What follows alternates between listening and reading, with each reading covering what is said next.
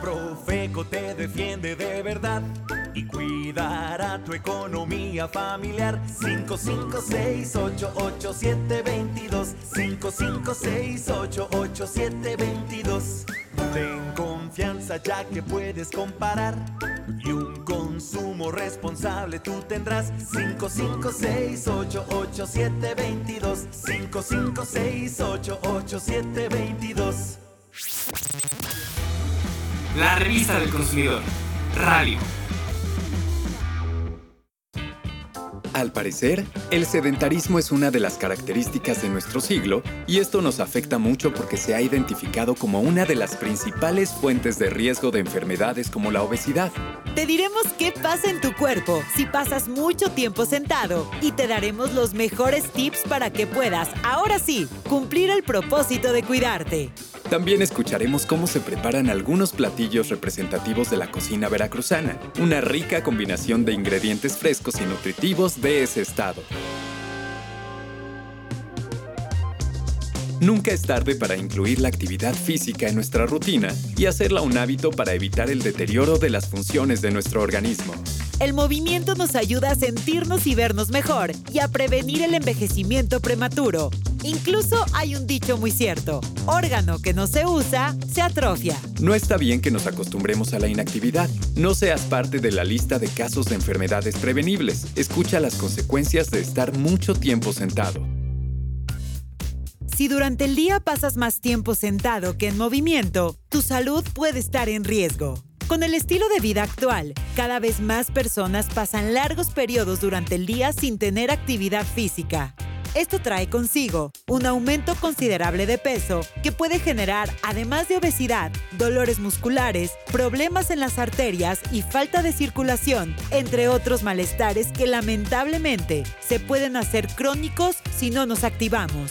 De acuerdo con la Organización Mundial de la Salud, aproximadamente 60% de la población a nivel mundial no realiza suficiente actividad física, lo que se denomina sedentarismo.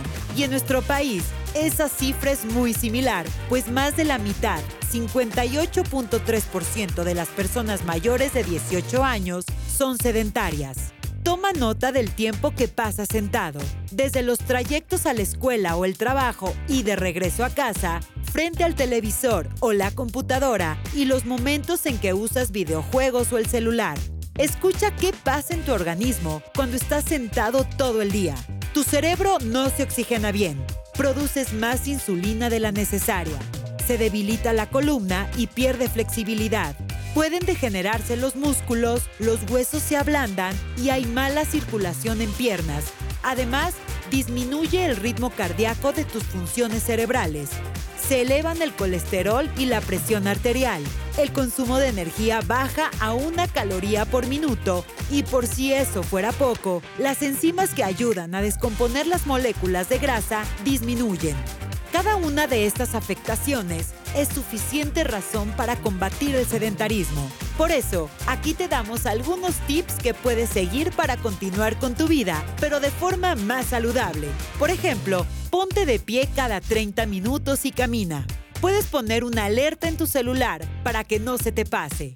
Aprovecha cualquier instante para realizar ejercicios de estiramiento. Tus músculos te lo agradecerán. Utiliza las escaleras en lugar del elevador, al menos unos pisos mientras te acostumbras. También camina unos minutos después de comer y recuerda esto. Mientras hablas por teléfono, de ser posible, párate y camina un poco. Hay que movernos lo más posible porque la actividad física favorece nuestro equilibrio metabólico. Ayuda principalmente a quienes tienen diabetes o problemas con sus niveles de colesterol o de triglicéridos. Por si no lo sabías, hay dos categorías de actividad física. La estructurada, que es un deporte o las rutinas de ejercicio, y la no estructurada, como subir y bajar escaleras, barrer, trapear, bailar, caminar y cualquier ocupación que implique movimiento.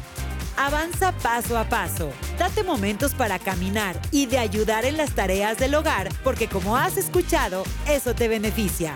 Todo abona a combatir el sedentarismo. Así que no hay pretexto. Diario hay que movernos.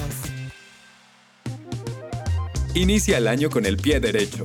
Para conocer más contenidos como este, que te ayudarán a saber cuidarte con buenos hábitos, descarga cada mes la edición digital de la revista del consumidor. Síguenos en redes sociales y entérate de las marcas de alimentos que no son lo que parecen y de la calidad de diversos productos para que puedas tener un consumo informado, razonado y seguro.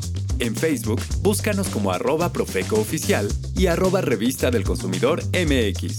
Si eres más de Instagram, también estamos ahí para ti.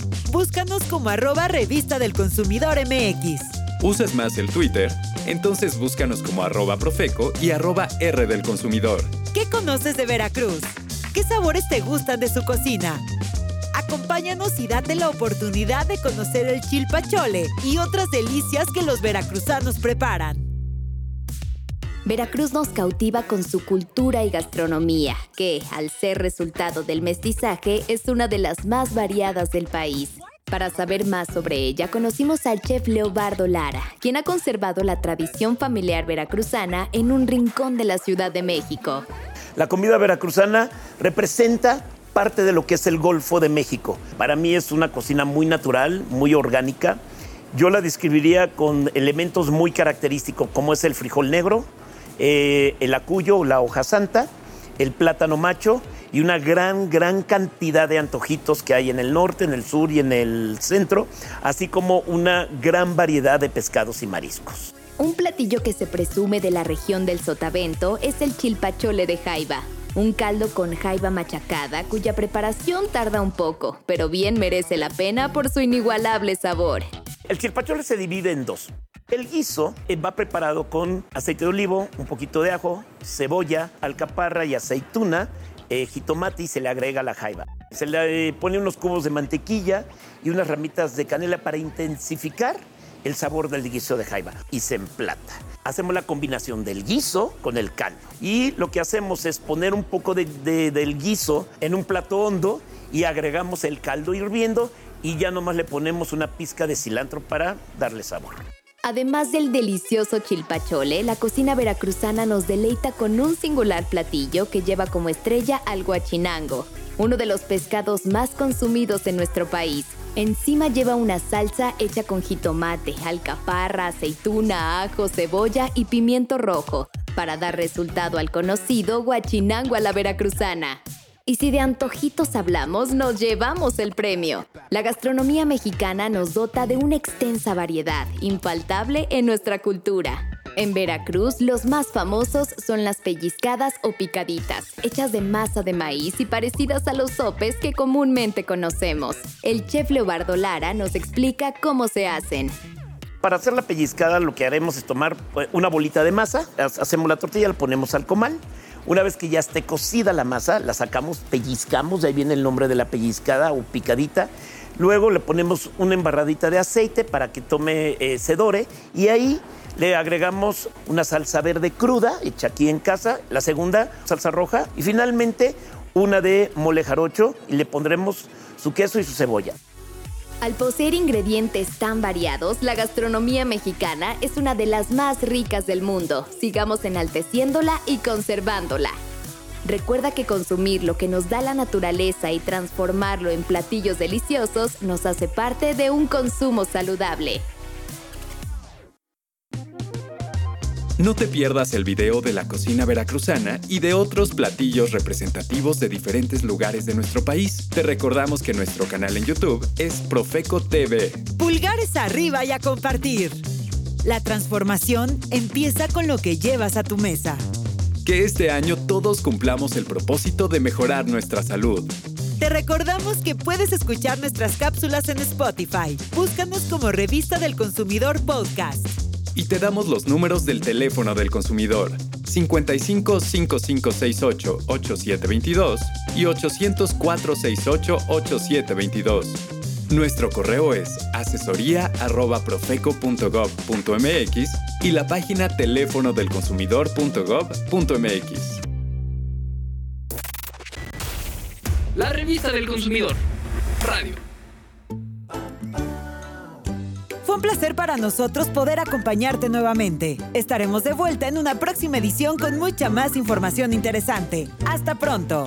556-887-22. 556-887-22.